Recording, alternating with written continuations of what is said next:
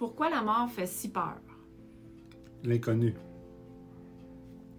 Pourquoi la mort fait si peur? La mort fait si peur parce que c'est de l'inconnu. C'est quelque chose qu'on n'a jamais vécu, puis c'est quelque chose d'inexpliqué, puis on ne sait pas qu'est-ce qui se passe après. Pourquoi la mort fait peur?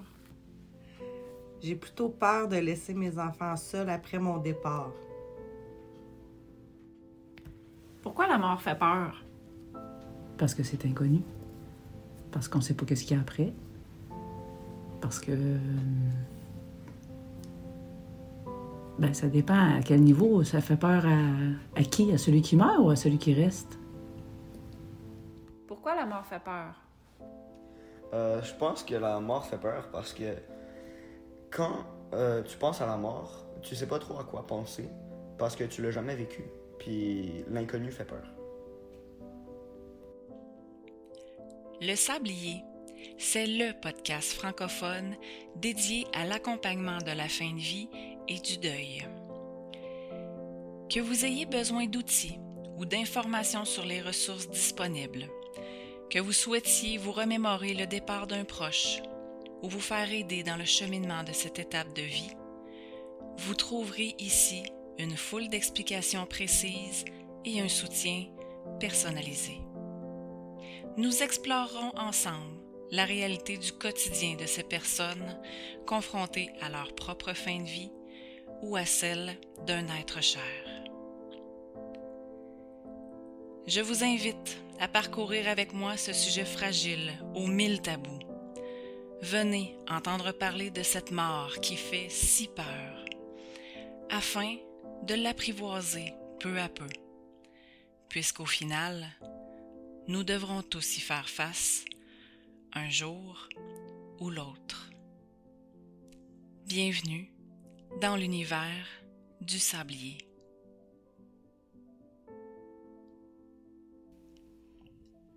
Bonjour à tous, bienvenue dans ce nouvel épisode du Sablier, le podcast qui parle de l'accompagnement de la fin de vie et du deuil. Vous l'avez entendu d'entrée de jeu dans le bref Vox Pop que j'ai effectué. En fait, aujourd'hui, on va parler de la peur de la mort. Avant toute chose, je tiens à remercier mes participants qui ont bel et bien euh, voulu prêter leur voix à mon Vox Pop. En fait, je trouvais ça intéressant et je vous dirais que c'est euh, quelque chose que je vais faire une fois de temps en temps, en fait, aller chercher la vie, aller chercher euh, ce que les gens pensent, ce que certaines personnes ont vécu. je trouve ça hyper intéressant et enrichissant pour tout le monde qui veut bien l'entendre. Donc, je vous le dis tout de suite. Euh, aujourd'hui, vous ne m'entendrez pas euh, parler de grands principes philosophiques entourant la peur de la mort. Euh, ce que je veux, en fait, c'est que je veux qu'on se mette des mots sur cette peur qui fait en sorte que la mort est encore tellement tabou aujourd'hui et qu'on ne veut pas en entendre parler. Et encore moins avoir des discussions avec nos proches par rapport à ça. Ce qu'on sait, au fond de nous, d'entrée de jeu, c'est que la mort fait partie de la vie. Et ça, c'est quelque chose que tout le monde sait. Si on est, c'est qu'on va avoir à mourir. On sait que ça va nous arriver un jour. En fait, c'est qu'on on veut surtout pas savoir quand cette mort-là va arriver, lorsque tout va bien, lorsqu'on est en santé et que euh, nos occupations roulent, euh, tout est tout est beau, tout est en fait on fait on, ne veut pas penser à ça. On ne veut pas penser à notre mort, on ne veut pas penser à la mort de nos proches quand tout va bien. Et c'est ici, en fait, que se trouve euh, la nuance à apporter quant à la peur de la mort. Les peurs sont différentes selon notre situation. J'ai différentes peurs par rapport à si je pense à ma mort ou à la mort de l'autre. Ma peur de la mort aussi va être différente si j'y pense et je suis en pleine santé. Si je, par contre je suis une personne qui sait qu'elle va mourir parce qu'elle a une maladie incurable, évidemment mes peurs vont changer par rapport à la mort.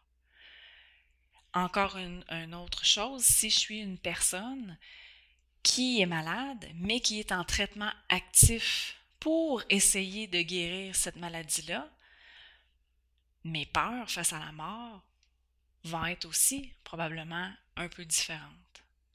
La personne âgée, elle a des peurs face à la mort, évidemment, mais ces peurs sont différentes que si on pense à un jeune adulte de 25 ans fringant dans la, la fleur de l'âge.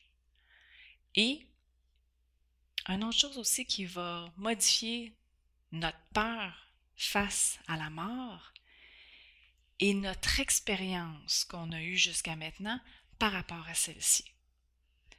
Si, exemple, j'ai côtoyé des gens qui sont décédés et où, oui, c'était triste, mais sensiblement, ça s'est bien passé, comparativement à j'ai accompagné une personne ou j'ai eu dans ma famille une personne qui a tellement souffert et que j'ai vu des choses épouvantables lors de sa fin de vie, ma perception, ma peur de la mort, évidemment, va être différente.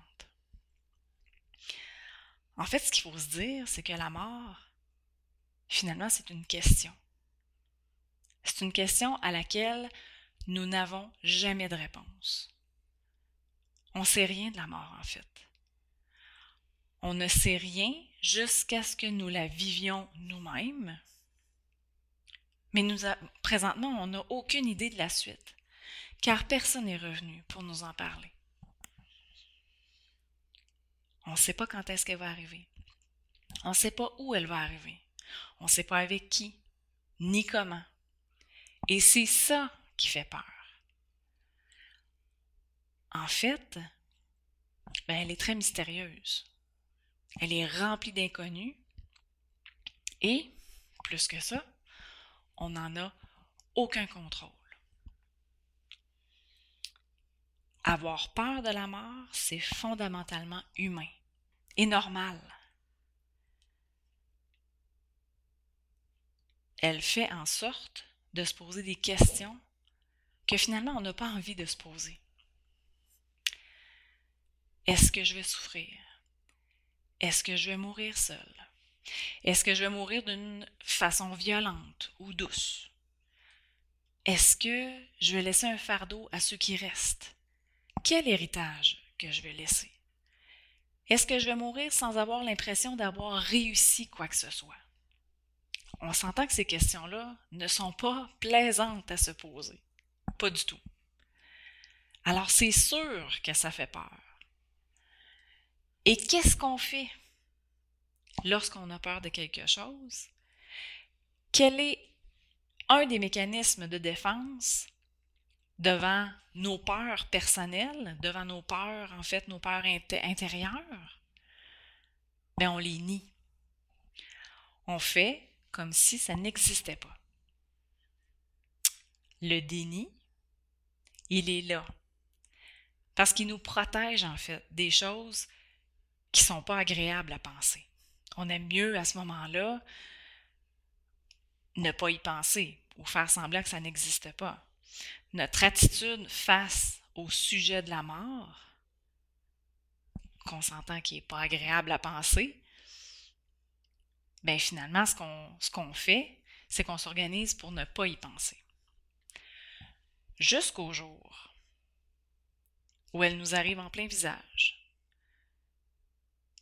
et qu'on n'a pas le choix d'en entendre parler. Que ce soit d'un diagnostic d'une maladie où il n'y a pas d'issue, la nôtre ou celle d'un proche, ou que ce soit la mort subite d'un proche, à force d'en avoir peur, de la nier, de faire semblant que ça ne peut pas nous arriver. Mais lorsque ça nous arrive, on a encore plus de difficultés à composer avec elle et à l'accepter. Je vous amène avec moi, à titre d'exemple en fait. Je vous amène à vous parler d'une famille que j'ai accompagnée il y a de ça quelques années. La famille Maurice. Dans cette famille-là, c'était le père de famille, en fait, qui était atteint d'un cancer en phase terminale. La fille de M. Maurice m'avait contacté parce qu'elle me disait que son père faisait comme si de rien n'était depuis qu'il avait eu la nouvelle. Il disait à ses enfants que tout allait bien, malgré le fait qu'il venait de se faire annoncer qu'il lui restait moins de six mois à vivre. Alors à ce moment-là, je vous dirais que monsieur euh, avait accepté de me rencontrer à la demande de sa fille parce qu'elle lui avait euh, dit qu'avec mon aide, elle allait savoir comment mieux s'occuper de lui avec la maladie qu'il avait, étant donné qu'on savait que c'était une maladie qui allait progresser. Alors, je vous dirais que c'est comme ça que je suis arrivée dans la famille. Mais évidemment, le, le sous-fondement de ça, si vous voulez, c'était d'être capable de faire verbaliser monsieur sur la mort qui s'en venait. Donc, je vous dirais qu'évidemment, à la première rencontre, euh, ben, on a beaucoup parlé de la maladie. On a parlé de, de ce qui de ce avait euh, de, la survenue de, de, l'arrivée de la maladie comment que ça s'était passé qu'est-ce qui avait traversé et ben évidemment après quelques rencontres parce que le but était que j'étais là pour accompagner la famille à m'assurer qu'on prenne bien soin de monsieur ben, il a commencé à s'ouvrir davantage et je peux vous dire que la peur de la mort chez M. Maurice était bel et bien présente. Malgré le fait qu'il ne l'acceptait pas, il savait au fond de lui que ça allait arriver. On lui en avait dit, on, lui avait, on l'avait prévenu, il était très au courant que, que ça s'en venait. Donc, ce qu'on a fait, c'est qu'on a regardé ensemble les peurs, toutes les peurs qui étaient présentes pour lui. Et évidemment, petit à petit, je l'ai encouragé à en parler avec ses enfants pour ainsi préparer son départ à sa façon à lui et pour laisser de bons souvenirs à sa famille. Et écoutez, ça n'a pas été facile, on s'entend. Bien des fois, j'avais devant moi un monsieur qui était très qui voulait pas rentrer dans ces sujets-là, qui voulait pas en entendre parler, qui voulait pas faire de la peine à ses enfants. Tu sais, ça fait, c'est exactement, c'est dans ça les peurs, qui voulait pas euh, se voir dépérir parce que c'était l'homme de la maison, c'était l'homme de la famille qui avait pris soin de ses enfants, de sa femme toute sa vie et que là, il faisait face maintenant à sa propre maladie et trouvait ça très difficile d'avoir à faire vivre ça à ses enfants. Mais je vous dirais que monsieur est décédé apaisé. Et qui avait, en fait, il accompli tout ce qui était important pour lui avant de décéder. Parce que dans, les dernières semaines, il parlait librement du temps où il n'allait plus être là avec ses enfants. Et de, de, comment il voulait qu'il soit heureux. Et ça l'a amené des discussions incroyables, en fait. Ça les a amenés à se rapprocher. Et c'est ce que ça fait aussi. C'est ce que ça crée. Lorsqu'on a une personne, justement, qui est, atteinte d'une maladie incurable, qu'on sait qu'il va décéder, ça amène des discussions incroyables. Ça ramène des souvenirs, ça, ça, ça vient apaiser euh, des, des, tas de souffrances qui étaient là quand on, quand on veut évidemment bien en parler. Avec cette histoire-là, vous allez me dire, oui, mais ça, c'est quand on peut le prévoir. Mais pour les décès qui sont soudains, ben c'est moins évident à ce moment-là de se préparer et de ne pas avoir peur. Effectivement, effectivement, vous avez bien raison. Mais ne pas en parler ou ne pas penser que ça pourrait peut-être un jour nous arriver ou arriver à un de nos proches, ça fera pas moins en sorte qu'on n'en aura pas peur. Ça nous amène même à prendre conscience de la chance qu'on a d'être en vie et de profiter de chaque moment qu'on a avec nos proches. Vous savez, la mort, ça s'apprivoise. On apprivoise la mort dans un premier temps en admettant qu'elle nous fait peur, en étant capable de le nommer, en étant capable de, mettre sur la table, en fait, nos appréhensions face à la mort. On l'apprivoise aussi en en parlant à, des gens avec qui on se sent à l'aise d'en parler. Ces personnes-là, on les choisit. On n'est pas obligé d'en parler euh, avec euh, ces personnes qui veulent absolument nous en entendre parler. On les choisit. On est capable de. On, a le droit de choisir à qui on veut bien en parler, avec qui on se sent assez en confiance pour être en mesure de, nommer ces peurs-là, de nommer nos appréhensions face à ce qui arrive. Que ce soit la personne qui va décéder ou la famille, c'est la même chose. Que ce soit qu'on en parle à un ami, à un membre de famille, à des, spécialistes aussi au niveau du deuil, qui peuvent être là pour en parler avec nous. Que ce soit des thérapeutes, des psychologues, des soignants, on se confie à qui on veut. On l'apprivoise aussi la mort en parlant de nos proches qui sont décédés. Et ceux avec qui on a l'impression peut-être qu'on a voulu faire en sorte que ça se passe vite ou on n'a pas eu la chance de pouvoir en parler, de parler de l'expérience qui s'est passée, de comprendre peut-être même la façon que ça s'est passé. Je vous dirais qu'on l'apprivoise la mort aussi en étant conscient que ça peut nous arriver n'importe quand. D'où l'importance de profiter de chaque moment. Savez, on parle de la peur de la mort et en fait de la normalité de cette peur-là, qui est là pour tout le monde, je vous l'assure. Par contre, il y a des personnes qui sont envahies par cette peur-là. Et que ça empêche, ça les empêche même en fait de fonctionner au jour le jour. Et cette peur-là, c'est une phobie qui s'appelle la thanatophobie. Mais c'est pas pour ces gens-là aujourd'hui que je vous parle de la peur de la mort, parce que pour ces gens-là, ça c'est envahissant pour eux. Ça fait en sorte qu'ils euh, ne pensent qu'à ça, ils sont, ils sont apeurés par ça. C'est un problème beaucoup plus profond euh, qui mérite d'être approfondi. Et en fait, euh, ces gens-là doivent être en mesure de se faire aider par des professionnels.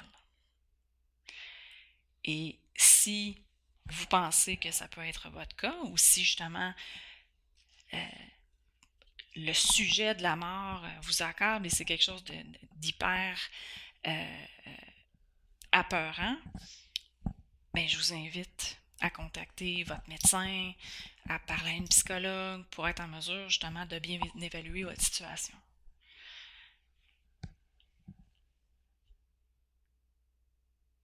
Il m'a fait plaisir d'être avec vous aujourd'hui, de vous parler de cette peur-là qui est bien normale et qui est bien présente.